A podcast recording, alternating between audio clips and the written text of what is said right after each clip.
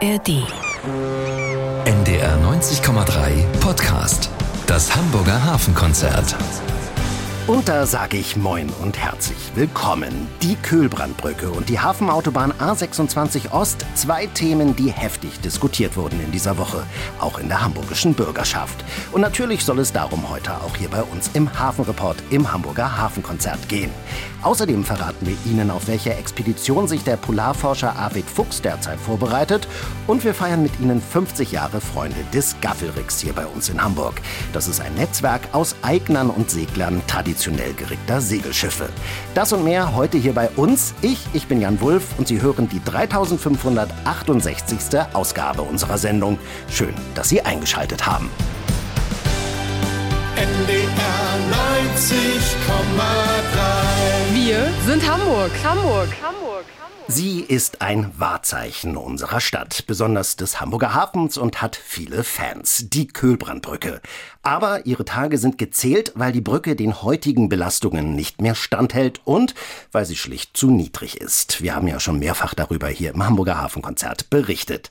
Bislang hieß es, dass die Brücke wahrscheinlich bis 2036 aus dem Hafenbild verschwunden sein soll.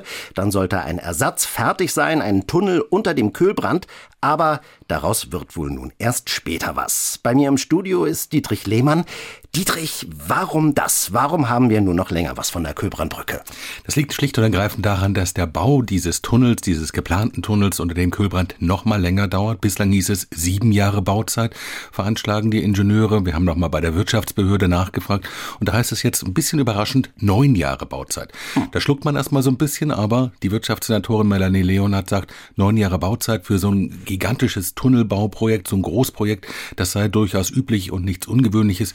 Problem aber auch nochmal dabei, eigentlich ist dieses ganze Projekt schon ein Stückchen hinter dem Zeitplan hinterher. Eigentlich sollten im vergangenen Jahr schon die Vorplanungen abgeschlossen sein. Das sind sie tatsächlich noch nicht. Jetzt wissen wir, wahrscheinlich wird sich das Ganze also noch ein bisschen mehr verzögern. Bei Fertigstellung wahrscheinlich erst 2036, wenn man dann jetzt richtig Gas geben könnte. Mhm. Wie fallen denn jetzt die Reaktionen darauf aus? Verheerend. Also das reicht von Schadenfreude über Sport bis hin zu richtiger Häme. Von den Umweltverbänden heißt es mal, wir sind nicht verantwortlich dafür, dass ein Bauprojekt wirklich später fertig wird. Ähm, wir erinnern uns, es gibt ja immer wieder Klagen gegen Großprojekte und Malte Sieger vom NABU Hamburg sagt, da schaffen die Behörden auch alleine, dass das Ganze wirklich aus dem Zeitplan gerät. Aber ähm, es gibt auch politische Reaktionen. Bei der CDU sagt man, der Senat macht den Hafen kaputt in dem man wirklich nicht vorankommt mit solchen Großprojekten. Und Michael Kruse, der FDP-Chef, sagt zum Beispiel, es kann passieren, dass die Planungen noch nicht abgeschlossen sind, bevor die Kölbernbrücke zusammenfällt. Ja, nach den Planungen könnte mit dem Abriss der Köbrandbrücke dann erst nach 2036 begonnen werden. Rund zwei Jahre waren dafür veranschlagt. Wie ist das? Hält die Brücke denn überhaupt so lange durch? Das muss man sich schon fragen, aber vielleicht mal den Sicherheitsaspekt vorneweg. Die Brücke wird sehr viel monitort. Also da hat die Hafenverwaltung HPA in den vergangenen Jahren sehr viel getan, überall Sensoren eingebaut. Es gibt Abstandsregelungen, dass die Lastwagen wirklich nur äh, ganz mit viel Abstand fahren und auch eine bestimmte Geschwindigkeiten einhalten. Also da guckt man ziemlich genau, tut sich da was, sind nahezu täglich, sind Bauprüfer in der Köhlbrandbrücke unterwegs und schauen, wie da der Beton, besonders in diesen Rampen, das ist ja Stahlbeton, äh, dass der wirklich noch stabil ist und dass er hält. Also ich glaube, da wird sehr genau aufgepasst und eine Überraschung, das würde ich sagen, da, die kann man weitgehend ausschließen. Aber natürlich ist die Frage, wenn die Kölbrandbrücke jetzt noch länger stehen bleiben soll, vielleicht muss man dann noch mal umfassender sanieren, als man sich das eigentlich vorgestellt hat. Mhm. Die Hamburger, die lieben ihre Kölbrandbrücke. Ja, ähm, gibt's denn irgendwie die Möglichkeit, wenigstens einen Teil davon zu erhalten? Also es gibt immer wieder mal Überlegungen, äh, wenigstens die Pylone zum Beispiel stehen zu lassen, also diese riesigen Dinger, wo die mhm. Brücke dranhängt. Es gab auch mal den Vorstoß gerade von grüner Seite, man könnte doch die Kühlbahnbrücke dazu nutzen, nicht mehr Lastwagen und Autos darüber fahren zu lassen, sondern zum Beispiel äh, auch nur Radfahrer. Dann wäre die Belastung nicht so groß. Aber dagegen spricht natürlich, dass dann der Vorteil, den man durch eine neue Kühlbrandquerung hätte, nämlich eine höhere Durchfahrtshöhe, dass große Schiffe durchkommen können, die dann Altenwerder, das Terminal dort anlaufen können, dass das natürlich dann dahin wäre. Also man einfach stehen lassen und das irgendwie anders nutzen, das stelle ich mir schwierig vor. Hm. Lass uns jetzt nochmal über den geplanten Tunnel unter dem Kühlbrand reden. Der wird ja aktuell mit rund 5 Milliarden Euro veranschlagt. Zuletzt war von 3,3 Milliarden die Rede. Warum jetzt so viel? Das hängt ein bisschen mit diesem komplexen Bauwerk und auch mit dem komplexen Untergrund zusammen. Also das ist ja nicht einfach so, dass man da wie in der Schweiz vielleicht durch einen Berg durchbohrt und dann hat man klar Gestein, sondern man muss mehrere Hafenbecken durchqueren, unterqueren. Man muss da solche Tröge bauen, also letztendlich in offener Bauweise überhaupt äh, hinzukommen. Und man hat bei Untersuchungen festgestellt, dass dieser Untergrund, wo man auf der anderen Seite, also wenn man von der A7 kommt, man geht dann unter der Süderelbe durch und dann kommt man wieder an Land. Das ist so dieser Bereich, wo auch das Klärwerk ist, ähm, dass da der Untergrund nicht so stabil ist, wie man sich das eigentlich erhofft. Manche sagen auch, vielleicht ist da noch eine Wasserblase. Also das ist wirklich noch schwieriger Untergrund. Da gibt's noch detaillierte Untersuchungen. Und dann muss man natürlich auch dazu rechnen, es ist ja nicht nur alleine mit dem Tunnel unter dem Kühlbrand getan, sondern es muss eine Anbindung an die Autobahn 7 stattfinden. Es muss eine weitere Trasse, das sind insgesamt noch mal mehrere Brücken, die dazu gebaut werden, wenn man sich entlang des Fedler Dams das Ganze anschaut. Also das ist ein sehr komplexes Bauwerk, was nicht nur diesen Tunnel umfasst. Trotzdem 5 Milliarden Euro, das ist tierisch viel Geld. Gibt es denn da wirklich keine günstigeren Alternativen? Naja, also ganz am Anfang hatte man ja beide Varianten geprüft, entweder eine neue, höhere Kühlbrandbrücke oder ein Tunnel. Und ich kann mir durchaus vorstellen, dass man sich jetzt mal Gedanken macht, wäre es nicht vielleicht doch sinnvoller, die günstigere Variante, also eine neue, höhere Brücke zu wählen. Die hält dann vielleicht nicht ganz so lange wie ein Tunnel, aber den kann man für einen Bruchteil des Geldes bekommen. Ich glaube, da ist das letzte Wort noch nicht gesprochen. Dietrich Lehmann über die Zukunft der Kühlbrandbrücke und des geplanten Tunnels unter dem Kühlbrand. Vielen Dank, Dietrich. Wir werden dich später nochmal hören. Dann geht es um den aktuellen Planungsstand der Hafenautobahn A26 Ost. Das Thema wurde diese Woche ja auch heiß diskutiert.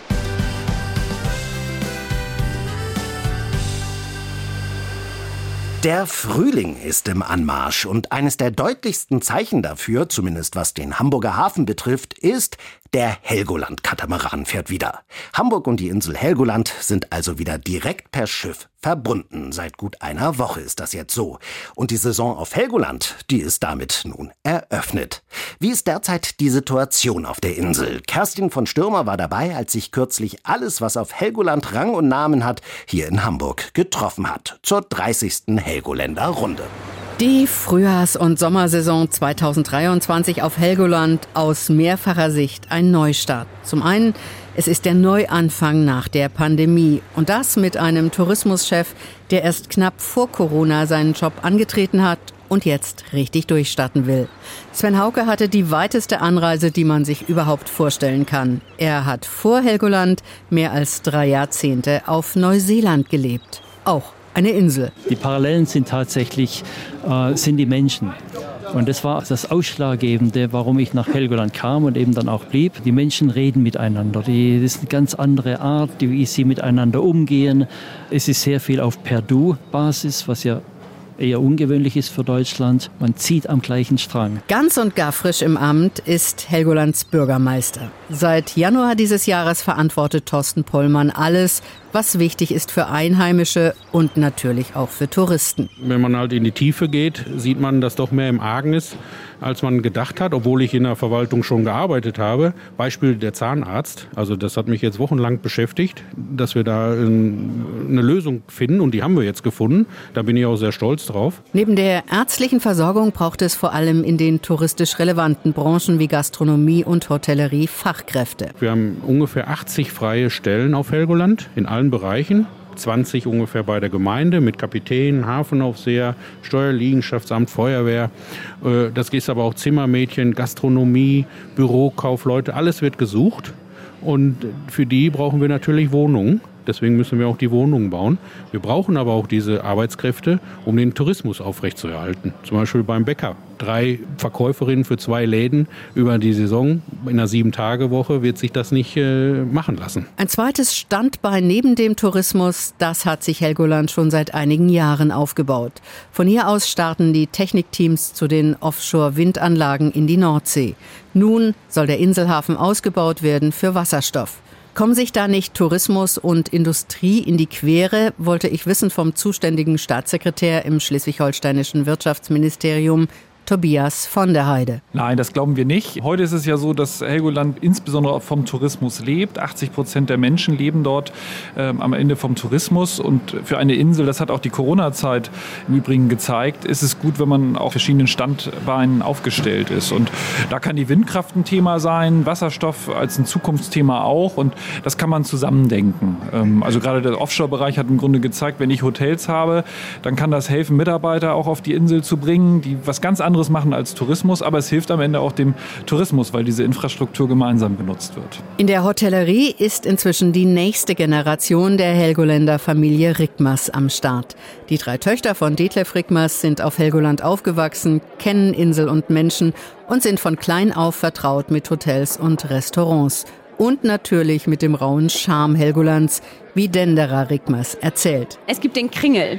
Der ist hinter Mittelland, was Ober- und Unterland verbindet. Und wir liefen dort lang im Winter. Wir waren ungefähr fünf, sechs und acht. Wir in Regenjacke maximal nach heutigem Standard und Segelschuhen und liefen an einer großen Gruppe Ornithologen vorbei. Es sah aus wie eine Militäroperation zum Vögel beobachten. Und äh, während wir vorbeiliefen, drehte sich meine Schwester Alessa nur um, guckte sie an und sagte, Weicheier. Viel Wind, viel Wetter auf der Hochseeinsel. Äh, Hochseeinsel? Der Streit, ob denn Helgoland nun Hochseeinsel ist oder nicht, der findet offenbar nur auf dem Festland statt und interessiert auf der Insel so gar niemanden. Tourismusexperte Professor Martin Linne klärt auf. Man darf nicht äh, verwechseln, Geografie, Geologie ist das eine, Tourismus und Marketing ist das andere. Wenn man sich das Tourismusmarketing anschaut, dann stellt man fest, wir haben in Deutschland sogar Fjorde, was eigentlich auch nicht geht. Und Helgoland ist mindestens gefühlt eine Hochseeinsel. Man ist dort und hat 360 Grad Horizont. Man sieht vom Land nichts mehr. Und das ist Hochseefeeling. Helgoland 2023. Gute Luft auf hoher See oder in der Hochsee, wie immer man es nennen mag. Die Insel ist auch in diesem Jahr eine Reise wert sagt Kerstin von Stürmer. Und klar, nicht nur im Sommer, sondern auch im Herbst und Winter ist Helgoland allemal eine Reise wert. Dann geht es allerdings nicht von Hamburg, sondern nur von Cuxhaven und Bremerhaven aus per Schiff auf die Insel. Und fliegen kann man auch.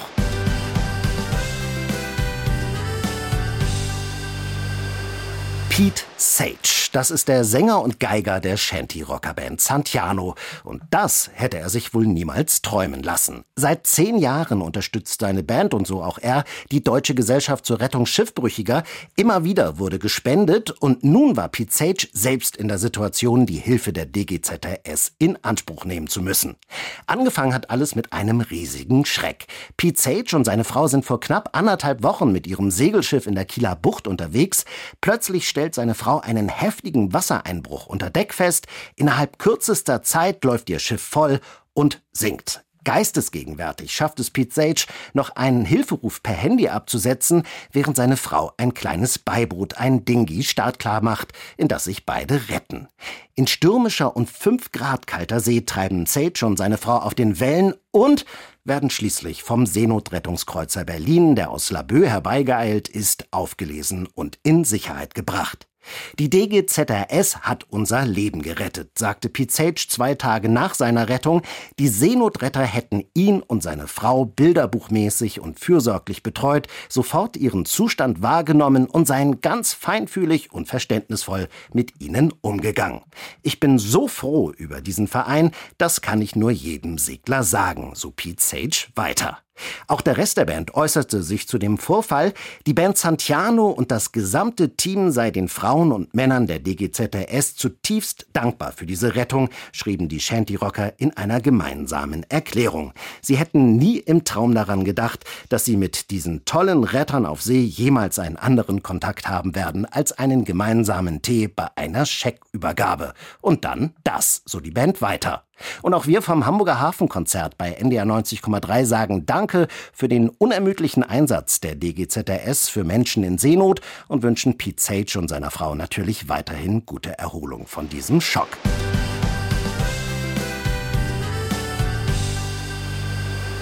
Jetzt einfach mal weg sein, weit weg, irgendwo am Meer und dann der weite Blick von oben auf die Wellen bis hin zum Horizont. Ich weiß nicht, wie es Ihnen geht, aber bei mir gibt es so Tage, da wünsche ich mir genau das und sehe mich hoch oben auf einem Leuchtturm sitzen oder dort vielleicht sogar wohnen. Wer noch ein wenig, nun ich sag mal, konkreter träumen möchte, die oder der kann das jetzt mit einem neuen Buch aus dem Mare Verlag. Kleiner Atlas der Leuchttürme am Ende der Welt heißt es und Anja Grigoleit hat es schon einmal für Sie durchgeträumt. Als der Mare Verlag 2009 den Atlas der abgelegenen Inseln rausbrachte, ahnten wohl nur wenige, welch Erfolgsgeschichten mit solchen Atlanten im Büchermarkt losgetreten wurden. Reinblättern und sich vorstellen, wie es wohl in fernen Ländern aussieht, Gut, das haben ja viele von uns auch schon mit dem Dirke Weltatlas in der Schule gemacht, aber wer schaut schon noch auf Landkarten, seit es Navis gibt? Doch, um eines gleich vorwegzunehmen, auch in diesem Atlas, dem kleinen Atlas der Leuchttürme, sollten Sie unbedingt schauen. José Luis González Macias erzählt von 34 dieser Landmarken an den entlegensten Orten der Welt. Und das, obwohl er eine Landratte ist 1973 mitten auf der iberischen Halbinsel geboren wurde. Darum muss ich die Leserinnen und Leser warnen, dass sich hinter diesen Seiten ein Hochstapler verbirgt.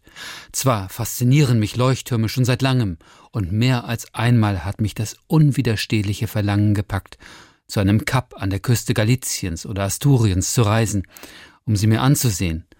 Und doch muss ich Ihnen leider mitteilen, dass ich kein Fachmann auf diesem Gebiete bin. Das schreibt der Spanier im Vorwort zu seinem Buch. Und damit, über Leuchttürme zu schreiben, ohne sie zu kennen, damit ist er nicht allein. Auch der Autor des quasi Namenspaten für dieses Buch war nie auf der Isla de los Estados. Dort vor dem südlichsten Zipfel Südamerikas steht nämlich der Leuchtturm am Ende der Welt, der Jules Verne zu einem seiner letzten Romane inspirierte. Auf ähnliche Weise bin ich fast zwei Jahre lang in einem Meer aus Informationen getaucht.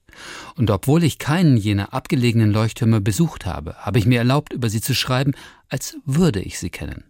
Und habe, in der Behaglichkeit der Gegenwart, den Sturm an mein Fenster rütteln hören, habe die Abgeschiedenheit hinter den Unwettern und die durch den Nebel kriechende Einsamkeit gespürt. José Luis González Macia hatte als Grafikdesigner und Autor schon länger den Wunsch, ein Buch mit Texten, Zeichnungen, Karten und Bildern zu machen.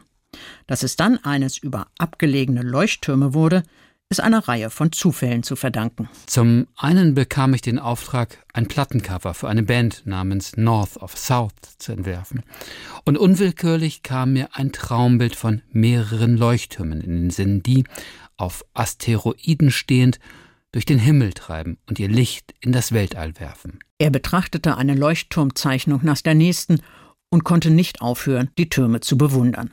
Zum anderen stieß er ebenfalls beruflich auf ein Kunstprojekt, das sich mit aussterbenden Vogelarten befasste. Und so kam ich an die Geschichte vom Xenicus lylali und dem Leuchtturm von Stephen Island, die vom mysteriösen Verschwinden sämtlicher Exemplare eines kleinen neuseeländischen Vogels handelt. Und auch der Leuchtturm von Stephen Island hat seinen Platz im Buch. Wie alle Geschichten versehen mit Karten, dem genauen Längen- und Breitengrad der Position des Leuchtturms und wunderschönen Illustrationen. Aber nicht nur kleine neuseeländische Vögel verschwinden, auch die Leuchttürme selbst verschwinden nach und nach. Ihre Lichter erlöschen, ihre Körper zerfallen. Schiffe sind auf den romantischen Schutz nicht länger angewiesen. Neue Wegweiser, Satelliten im Orbit, Sonar und Radar lassen uns vergessen, dass die Leuchttürme Heimat und Arbeitsplatz für Männer und Frauen waren. Auch wenn ihre Lebensweise im Begriff ist, das Zeitliche zu segnen, bleiben uns doch immer noch ihre Geschichten. Und davon hat der Spanier auf rund 160 Seiten einige zusammengetragen. Zum Beispiel die Geschichte von einem Leuchtturmwärter, der allmählich sein Augenlicht verliert und trotzdem seine Stellung hält. Von einem Leuchtturm auf einer wandernden Insel, der irgendwann außer Sichtweite des Meeres steht. Oder die Geschichte vom Klappern einer Schreibmaschine, das man auch nach dem Tod des Leuchtturmwärters nachts noch zu hören glaubt. Leuchttürme haben eben einfach was. Sie sind oft mystisch, mal romantisch und immer auch irgendwie heroisch. Diesen Zauber hat die Übersetzerin Kirsten Brandt auch in der deutschen Ausgabe erhalten.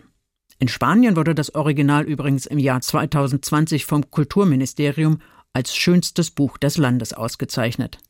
Vielleicht auch, weil der Rücken des Buches ganz typisch in rot-weißen Leuchtturmstreifen gehalten ist. Anja Grigoleit über den kleinen Atlas der Leuchttürme am Ende der Welt. José Luis González Macias hat das Buch geschrieben. Übersetzt wurde es von Kirsten Brandt. Es ist bei Mare erschienen und kostet 36 Euro.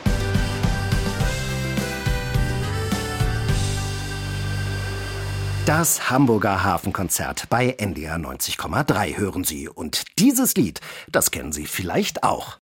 Ich weiß nicht, was soll es bedeuten,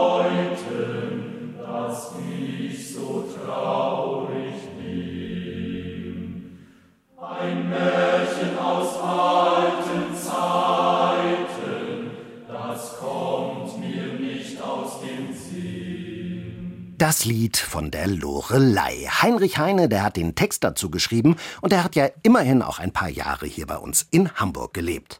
Um eine wirklich traurige und dramatische Geschichte geht es bei der Lorelei. Hoch oben auf einem Felsen am Rhein soll sie der Sage nach gesessen haben und ihr Anblick war so schön und ihr Gesang so betörend, dass viele Schiffer und nicht zuletzt auch ihr geliebter Ritter Eberhard Schiffbruch erlitten und in den Fluten des Rheins ertranken. Dort, wo dies stattgefunden haben soll, erinnert auch heute noch eine Statue an die Sage der Lorelei. Unten am Fuße des Felsens, der auch nach ihr benannt ist, steht sie. Jetzt allerdings soll dort noch eine weitere Statue dazukommen. Und zwar hoch oben auf dem Felsen auf der Aussichtsplattform. Und jetzt kommt das Überraschende, denn diese zweite Statue, die kommt streng genommen hier aus Norddeutschland.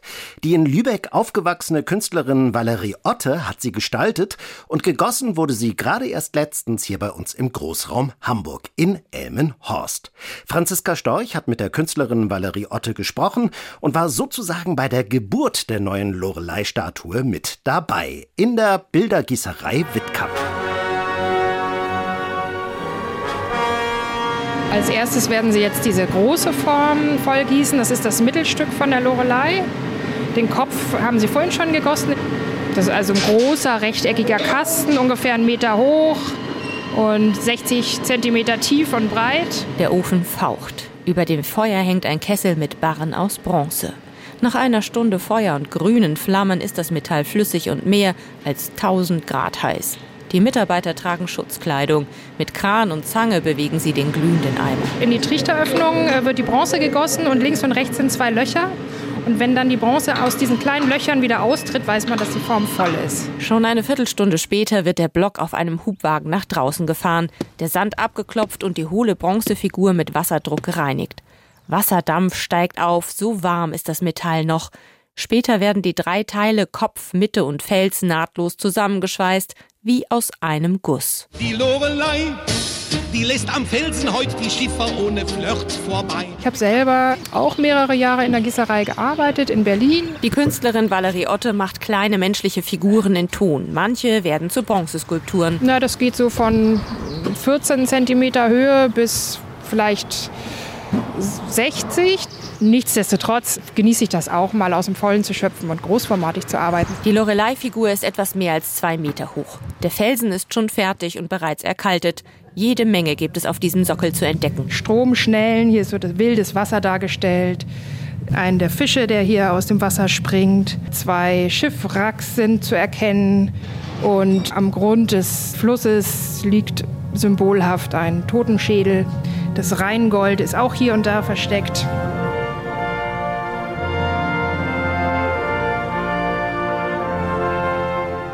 Für Valerie Otte war es wichtig, auf der Augenhöhe von Kindern die Geschichten rund um die Lorelei zu erzählen.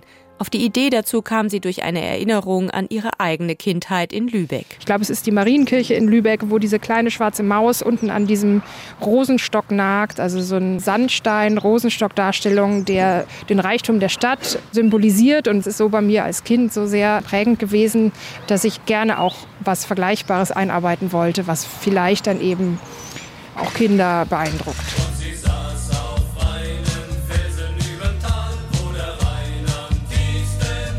Mit ihrer Lorelei hat Valerie Otte einen großen Wettbewerb gewonnen. Mehr als 50 Entwürfe wurden eingesendet.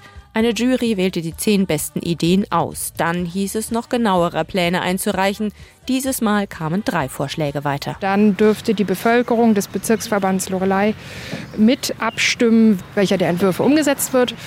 Und das war mit über 80 Prozent derjenigen, die daran teilgenommen haben, mein Entwurf gewesen. Eben. Über den Anruf des Bürgermeisters hat sich Valerie Otte sehr gefreut. Ihre Lorelei trägt ein schlichtes Kleid und ist eine schöne Frau, die so erhöht sitzt, dass man nach oben schauen muss, um ihr Gesicht zu sehen. Die Lorelei selbst schaut nach unten, ist in sich versunken. Also ich stelle sie jetzt nicht als männermordende Walküre dar, sondern eben schon eher als eine zarte Frau, die trauert die Lorelei wird verlassen von ihrem Liebsten, der kommt nicht wieder und sie wartet und ist also sozusagen melancholisch und auch sehr bei sich. Anders als in der Sage bleibt die Skulptur stumm. Sie kann also keine Schiffe irritieren mit ihrem Gesang, doch die Geschichte von der Lorelei hält sie lebendig und wirbt für Empathie mit der Verlassenen, deren Herz gebrochen wurde.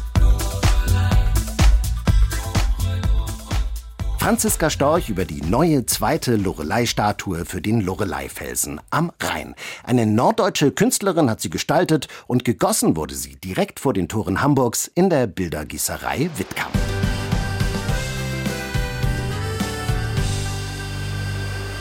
Eine Gaffel. Segler, vor allem älterer Schiffe, wissen wohl sofort, was das ist. Für alle anderen kurz erklärt, die Gaffel ist eine Stange, meist aus Holz, an der auf traditionellen Segelschiffen das Segel nach oben gezogen wird. Ist das Segel gesetzt, ist unten der Baum und oben die Gaffel. Zum Segelsetzen wird an zwei Leinen gezogen, am Piekfall und am Klaufall. Warum erzähle ich Ihnen das alles so genau? Weil in Hamburg gerade die Freunde des Gaffelricks Jubiläum gefeiert haben. Das Netzwerk aus Eignern und Seglern traditionell gerickter Segelschiffe gibt es nun schon seit 50 Jahren und genauso alt ist auch die eigene Zeitschrift Piekfall. Hafenkonzertreporterin Petra Vollquarzen gratuliert. Der Ort fürs Jubiläumstreffen ist herrlich maritim. Im Galionsfigurensaal im Altonaer Museum sind die Freunde des Gaffelricks zusammengekommen. Thees Fock ist einer der Organisatoren des Treffens. Die Freunde des Gaffelricks haben sich 1973 gegründet, um zu netzwerken. Die Leute, die alte Arbeitsschiffe betrieben haben, wollten sich austauschen, wollten sich über Liegeplätze, über Baumaterialien, über Bauzeichnungen, alles Mögliche austauschen, um das Wissen um die alten Arbeitsschiffe zu erhalten. In dem Zuge hat man dann auch gesagt, wir, wir dokumentieren das, wir machen eine Zeitschrift, das Peakfall. Und äh, diese Zeitschrift äh, wird seit 50 Jahren jetzt an die Freunde des Gaffelricks äh, verteilt. Wer die jährliche Abogebühr überweist, bekommt die Hefte zugeschickt. Thies Fock gehört zur ehrenamtlichen Redaktion. Demnächst, wenn die Saison losgeht, segelt er wieder mit dem Eva Katharina auf der Elbe.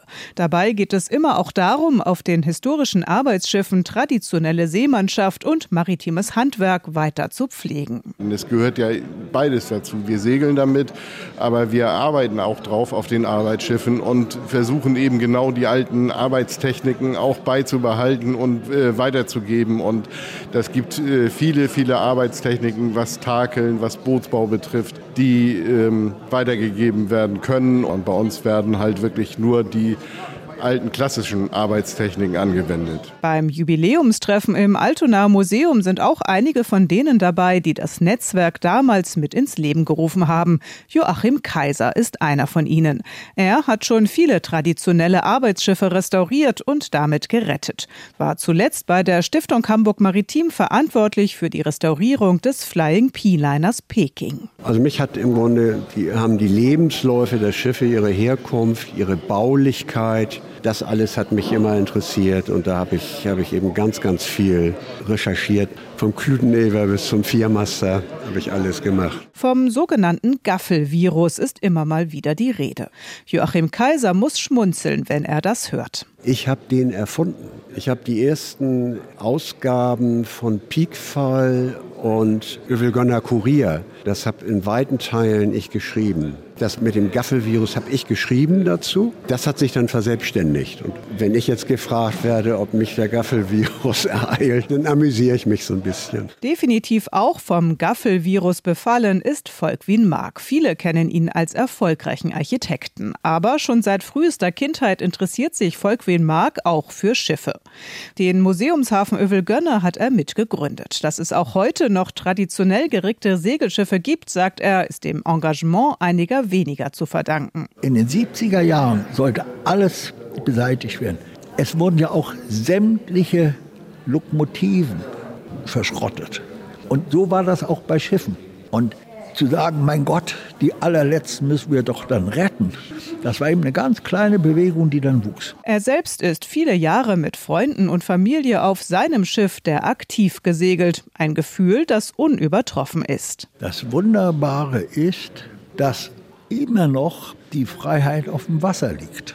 Und dann hat man nichts weiter als Himmel und Wasser und Horizont und Wetter. Traditionelle Segelschiffe, gerade die größeren, in Fahrt zu halten, wird heutzutage immer schwieriger. Umso wichtiger, dass es Nachwuchs wie Sarah Harringer gibt, die die Tradition trotz allem weiter pflegen. Ich segel auf Mytilus und wir fahren mit äh, Pfadfinder- und Jugendgruppen. Bei uns ist es so, dass wir die Gruppen sehr stark einbinden in den Segelalltag und die traditionelle Seemannschaft vermitteln möchten. Meine Wahrnehmung ist auch, dass man sie dafür ähm, umso mehr dann auch begeistern kann, wenn sie selber mitmachen dürfen. Und da haben wir eigentlich auch die Erfahrung aus den letzten Jahren, dass sich der Verein dadurch auch weiterhin jung hält. Auch Arvid Fuchs, der als Gast beim Jubiläumstreffen dabei ist, kann sich auf seinem Schiff der Dagmar Orn über mangelnden Nachwuchs nicht beklagen. Wir haben gerade einen ziemlich starken Zulauf von jungen, engagierten Frauen und Männern, die gerne auf einem solchen Schiff wie der Dagmar Orn mitfahren möchten,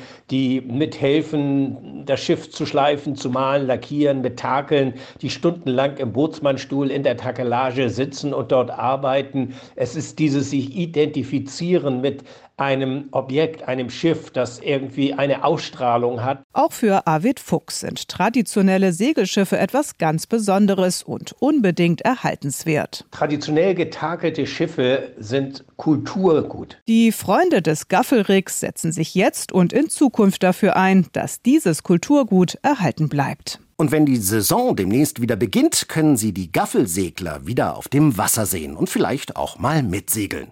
Besonders schön wird der Anblick dann sicher wieder bei den Hafenfesten, bei der Rumregatta in Flensburg, der Hansesail in Rostock oder auch, klar, hier beim Hamburger Hafengeburtstag. Und wenn Sie noch mehr über die Freunde des Gaffelricks wissen wollen, dann schauen Sie doch auch mal auf deren Homepage vorbei. Die Seite haben wir Ihnen auch noch mal bei uns verlinkt, auf der Seite zu dieser Hafenkonzertsendung unter ndr.de-90 und gleich geht's hier nochmal um einen Mann, dessen Stimme Sie eben schon einmal gehört haben, nämlich um Arvid Fuchs. Der plant wieder einmal eine Expedition und wohin es dieses Mal gehen soll, das erzählen wir Ihnen gleich.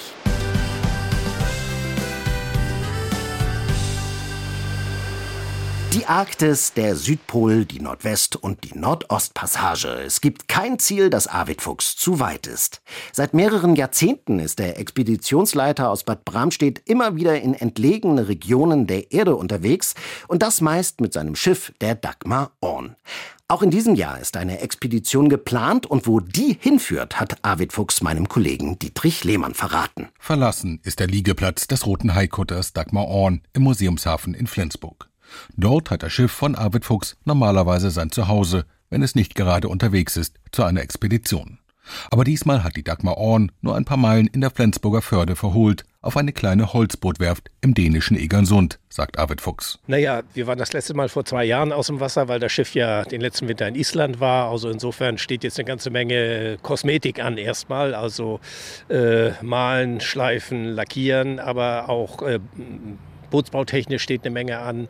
Das heißt, die Werft wird die achteren Relingstützen erneuern, die Kielnaht wird kalfatet und äh, gleichzeitig müssen wir auch im technischen Bereich was machen. Wir bekommen neue hm, Zylinderköpfe für die Hauptmaschine und, und, und. Also es ist eine lange Arbeitsliste, aber das ist ja immer so, wenn man in die Werft fährt. Ein straffer Zeitplan, wenn man bedenkt, dass im Juni bereits Start für die diesjährige Expedition ist. Wir werden uns dann sogar etwa so zwei Wochen etwa im Ostseeraum in der Nähe von Bornholm aufhalten, weil wir dort auch Messungen mit einem Institut durchführen werden. Nur der Auftakt, bevor dann wildere Gefilde warten. Über den Skagerrak will Arvid Fuchs mit seiner Crew Richtung Orkney-Inseln, Schottland und zu den Hebriden eine ja, fantastische Region und äh, ja, Messungen werden wir natürlich auch auf dieser Reise dort weiter durchführen. Aber da sind wir noch am Plan, wie das genau im Einzelnen ablaufen wird. Diese Messungen sind inzwischen fester Bestandteil der Expeditionen von Arvid Fuchs mit seiner Dagmar Orn. Das haben wir auch auf den vergangenen, in den vergangenen Jahren gemacht, dass wir beispielsweise CO2 im Meerwasser äh,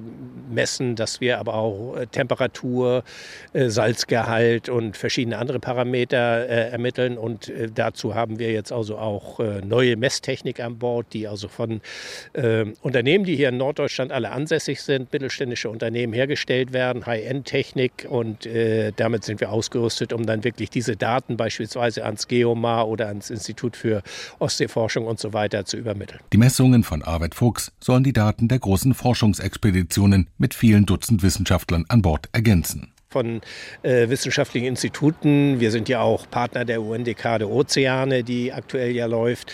Ähm, werden solche Boote, wie wir sie haben, solche Schiffe Ships of Opportunity genannt. Also Schiffe, die die Gelegenheit bieten, Daten zu erfassen äh, in Gegenden, wo sonst eben gerade keiner ist oder äh, wo auch nicht so umfangreich gemessen werden kann, weil die Schiffe eben halt hochfrequentiert sind und, und äh, weltweit unterwegs sind ja teilweise.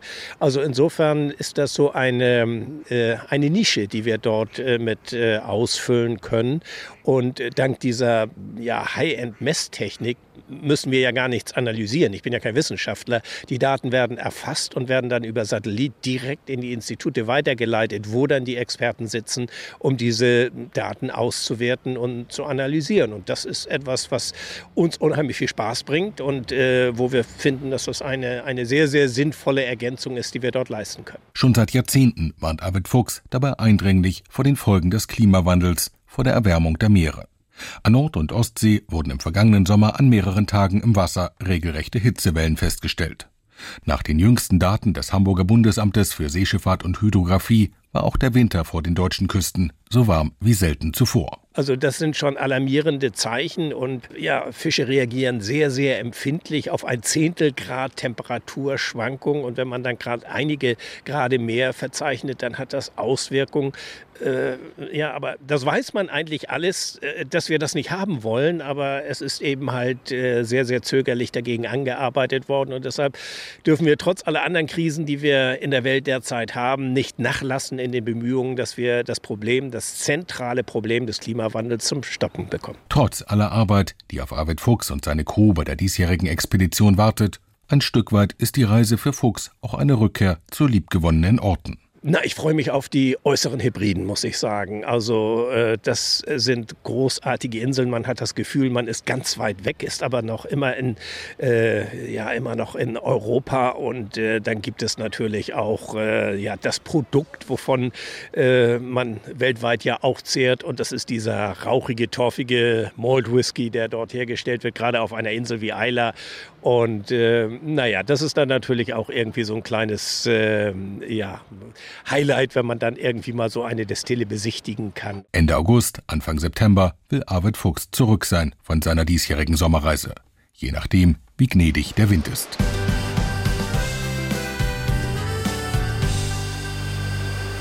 Er war so etwas wie unser lebendes Schiffslexikon, der Schifffahrtshistoriker und Bibliothekar Arnold Kluders.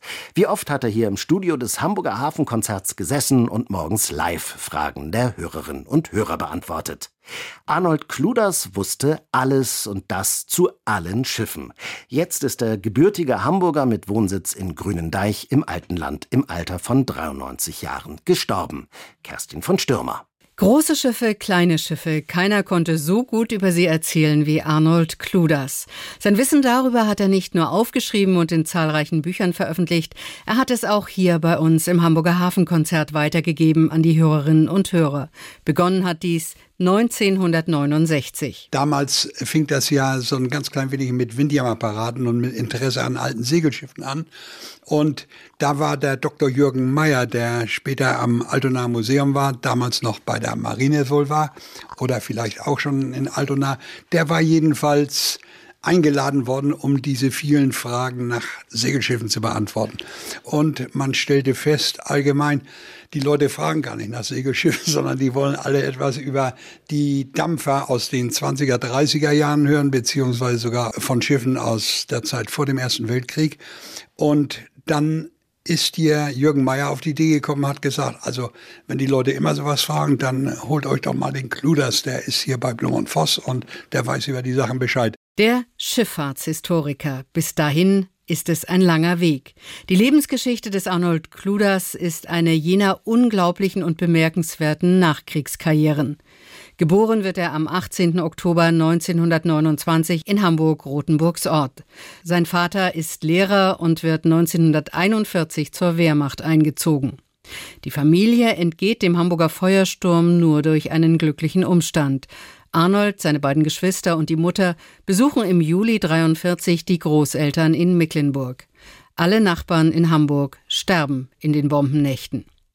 Und 1947 gibt es die Gewissheit, dass der bis dahin vermisste Vater in der Normandie gefallen ist. Die Familie hat Hamburg längst verlassen und ist nach Bad Doberan gezogen. Arnold beginnt eine Tischlerlehre, bricht diese ab und schlägt sich mit verschiedenen Jobs durch. Seine Liebe zu Hamburg, die ist geblieben und das Interesse an Schiffen auch. Irgendwie dachte ich ja bloß immer daran, mein Gott, und was ist jetzt in Hamburg los? Nicht, dass die Stadt kaputt war, wusste ich natürlich. Aber es interessierte mich. Und die wenigen Verwandten, die noch in Hamburg geblieben waren, beziehungsweise die wieder zurück konnten, die habe ich dann angeschrieben, habe sie gebeten, mir doch mal so Ansichtskarten zu schicken, was die auch taten. Und damit begann das dann. Wenig später war ja dann der Zweite Weltkrieg zu Ende die Schiffe alle irgendwie weg. Und da bin ich dann angefangen, mich drum zu kümmern, wo die wohl so geblieben waren. Nicht? Und damit fing das eigentlich an. 1951 flieht er aus der sowjetischen Besatzungszone nach West-Berlin und kehrt 1955 nach Hamburg zurück. Bei Blum und Voss findet er Arbeit als Kranführer. Ja, das war so ein bisschen, ein bisschen lustig, die ganze Geschichte.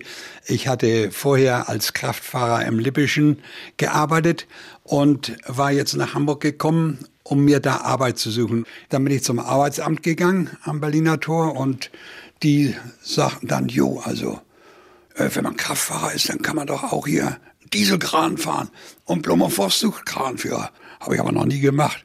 Und dann haben sie mich dahin geschickt und bei Blum und Voss hat ein Kollege mich eingewiesen und dann musste man das können. Das wurde dann so vorausgesetzt. Hat dann auch hier toi toi toi geklappt. Das ist sein Einstieg ins maritime Arbeitsleben. Schnell fällt auf, was Arnold Kluders alles über Seefahrt weiß. Immer öfter konsultiert ihn der Vorstand, wenn es um schifffahrtshistorische Fragen geht. 1972 wird er zum Leiter der Fachbibliothek in der Werft berufen. Über einen kurzen Abstecher in einen Verlag wechselt Kluders 76 ins neu gegründete Deutsche Schifffahrtsmuseum in Bremerhaven, wird dort Leiter der Bibliothek und mithin Archivar von Tausenden von Büchern, Schiffsmodellen und Bildern. Er lebt seinen Traum. Schiffe sind sein Leben und besonders die Passagierschiffe haben es ihm angetan. Seit sechs Jahren hat mich so das Kreuzfahrtfieber gepackt. Das ist ja mit der Queen Mary nach York. Deswegen würde ich ganz gerne mal wissen, was mit der Queen Mary 1 passiert ist. Ich habe irgendwann mal gehört, als Hotelschiff irgendwo. Das stimmt, die ist Hotelschiff und Aha. zwar in Los Angeles und ah, ja. äh, hingekommen ist sie da 1967. Das Schiff ist ja 1935 gebaut worden, ja. damals als größtes Schiff der Welt mit über 80.000 Bruttoregistertonnen. Mhm. Ist dann außer dem Zweiten Weltkrieg, wo sie natürlich Truppentransporter war, immer in diesem Liniendienst hier Southampton, New York gewesen. Mhm. Und dann wurde der Betrieb in Mitte der 60er Jahre zu teuer. Und die Queen Mary und ihr Schwesterschiff Queen Elizabeth wurden außer Dienst gestellt. Arnold Kludas, mehr als 50 Jahre lang war er geschätzter Schifffahrtsexperte hier im Hamburger Hafenkonzert. Am 25. Februar dieses Jahres ist Arnold Kludas im Alter von 93 Jahren gestorben.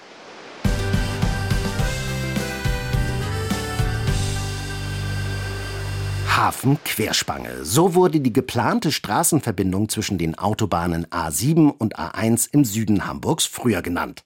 Das ist schon Jahrzehnte her, so lange gibt es nämlich schon die Idee für eine solche Autobahn. Inzwischen hat sie auch einen Namen, nämlich A26 Ost. Gebaut ist sie allerdings immer noch nicht, aber seit ein paar Tagen wird in Hamburg wieder verstärkt über sie diskutiert. Über den Sinn, Nutzen und Kosten der A26 Ost. Warum? Dietrich Lehmann fasst den Stand der Debatte zusammen. Riesige Pylone stehen am Ufer der Süderelbe, gleich neben der Katwigbrücke im Hafen. Die geschwungene Fahrbahn hängt an Stahlseilen, ähnlich wie bei der Kühlbrandbrücke. Auf Computersimulationen hat die geplante A26 Ost bereits Gestalt angenommen. Für Umweltschützer wie Sabine Sommer vom BUND sind die Pläne dagegen ein rotes Tuch. Fange mal an mit den Fakten. Wir sprechen also bei der A26 über knappe zehn Kilometer, die es aber in sich haben. Die sollen quasi, die A26 Ost soll die A7 bei Moorburg mit der A1 bei Stillhorn miteinander verbinden. Zehn Kilo, nein, keine zehn Kilometer, aber Deutschlands teuerste Autobahn auf den Kilometer gerechnet. Und das ist so, weil die Bauweise extrem aufwendig ist und sie wird eine, man erwartet eine Nutzungserwartung von 40.000 bis 60.000 Fahrzeugen auf diesen 10 Kilometern. Und mit dieser Autobahn, die an Moorburg vorbei über die Elbe und die Elbinsel Hohe Schar verlaufen soll, verbaut sich Hamburg Zukunftsperspektiven, etwa beim Aufbau einer Wasserstoffwirtschaft, meint Malte Siegert, Chef des NABU Hamburg. In Moorburg einen oder mehrere Elektrolyseure zu bauen, also Anlagen, die aus grünem Strom Wasserstoff produzieren, das reicht nicht, meint er. Wir brauchen aber nicht nur Elektrolyseure, wir brauchen Cracker, um diese ganzen Derivate überhaupt nachher herzustellen. Die ganzen E-Fuels, die FDP gerne jetzt auch noch auf dem Verkehrssektor haben möchte. Die ganzen, das E-Methanol, das E-Kerosin für den Flugbetrieb, ähm, äh, den E-Ammoniak, alles, was wir sozusagen mit Elektrolyse aus Wasserstoff nachher herkommen, äh, herstellen können. Dafür brauchen wir riesengroße Flächen. Und deswegen muss das mitten im Hafen stattfinden. Und wenn wir jetzt diese Fläche entwerten dadurch, dass wir da eine riesengroße aufgestellte Autobahn drüber bauen, dann werden wir ehrlich gesagt komplett vom Affen gebissen. So Siegert bei einer Podiumsdiskussion vor rund anderthalb Wochen. Gunter Bons, der Chef des Unternehmensverbands Hafen Hamburg, hält dagegen. Die A26 Ost gefährdet Hamburgs Ambitionen, zu einem wichtigen Standort für die grüne Wasserstoffwirtschaft zu werden, keineswegs, meint er. Und Bons erinnert daran, wer dafür verantwortlich ist, dass die A26 Ost genau dort durch den Hafen geführt werden soll, wo es jetzt detaillierte Pläne gibt. Denn eigentlich sollte die Haupthafenroute weiter nördlich zur Autobahn ausgebaut werden. Die Grünen waren es, die 2008 in den Koalitionsverhandlungen gesagt haben, das sei eine unzuträgliche Belastung in dem Anschlusspunkt bei Vettel für Wilhelmsburg. Und deswegen müsse man die gesamte Verkehrsorganisation neu ordnen, die Wilhelmsburger Reichstraße, die alte, auflösen und diese Ost-West-Verbindung weiter nach Süden, Klammer auf, heutige A26 Osttrasse legen. Mindestens zwei Milliarden Euro wird die A26 Ost nach Schätzungen kosten. Dabei soll ein paar Kilometer weiter nördlich auch noch ein Ersatz für die marode Kühlbahnbrücke entstehen, wahrscheinlich als Tunnel. Der kostet nach aktuellen Prognosen mehr als fünf Milliarden Euro. Bei beiden Projekten ist der Bund gefragt.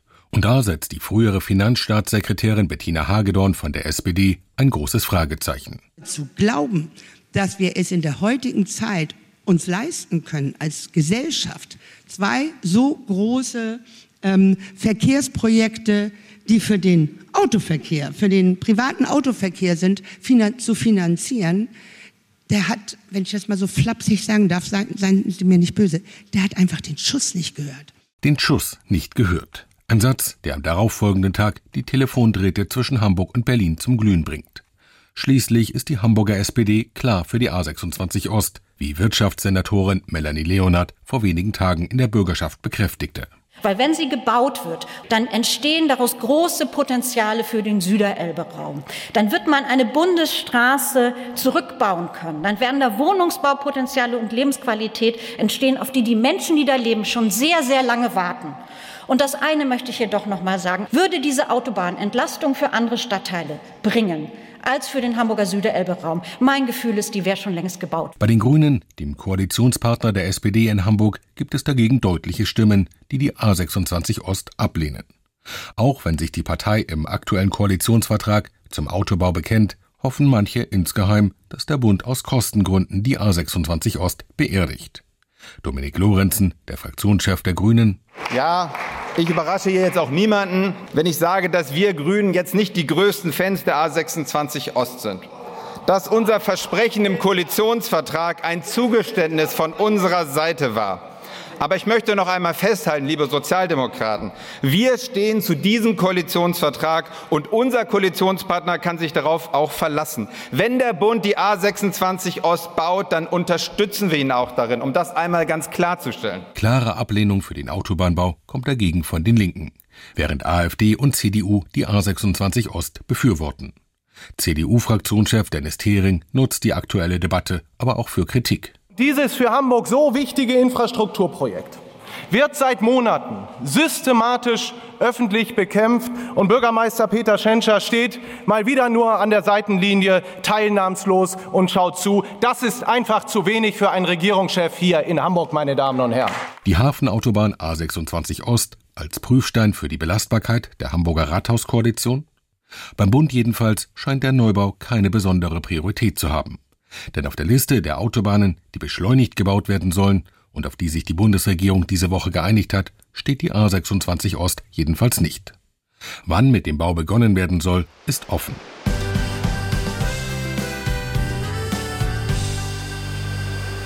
Und das war's auch schon wieder für heute. Aber klar, nächste Woche am Ostersonntag sind wir wieder für Sie da. NDR 90,3. Das Hamburger Hafenkonzert. Wer gerne mit dem Segelboot unterwegs ist, der kennt auch die Zeitschrift Yacht. 1904 gab es die erste Ausgabe, damals noch in Berlin. Längst sitzt die Redaktion aber hier in Hamburg und seit Januar hat das Blatt einen neuen Kapitän. Martin Hager heißt er. Seit 18 Jahren gehört er bereits zur Redaktion und er ist auch selbst viel auf dem Wasser unterwegs. Und das, obwohl er aus dem Süden Deutschlands kommt. Äh, ich bin tatsächlich kein Kind der Küste. Ich bin in Heidelberg ähm, geboren und auch aufgewachsen oder bei Heidelberg. Aber mein Vater hat irgendwann das Segeln für sich entdeckt und auch die Familie damit infiziert. Und ähm, deswegen saß ich dann auch irgendwann mit sechs, sieben Jahren zum ersten Mal im Optimist, das das kleinste Boot, was man so ähm, findet und in dem die meisten Segelschulen auch Kinder unterrichten. Und äh, von da an war für mich klar, dass ich irgendwas mit Wassersport und Yachtbau machen möchte. Wie es weiterging, das erzählt der neue Chefredakteur von Europas größtem Fachmagazin rund ums Segeln Yacht. Martin Hager ist zu Gast im Hamburger Hafenkonzert bei NDR 90,3 und es geht auch um den Start der Segelsaison, um Trends, um Bootsmessen und um Sicherheit auf dem Wasser. Zu hören kommenden Sonntag morgens zwischen 6 und 8, abends noch einmal ab 19 Uhr und natürlich in unserem Hafenkonzert-Podcast. Mehr Infos dazu unter ndr.de-hamburg und in unserer NDR Hamburg-App. Klicken Sie doch mal rein. NDR 90,3 Wir sind Hamburg. Hamburg. Hamburg. Und damit Tschüss für heute. Ich, ich bin Jan Wulff. Bis denn. Das Hamburger Hafenkonzert. Am Sonntag immer morgens um 6 und abends um 19 Uhr. Bei NDR 90,3. Wir sind Hamburg.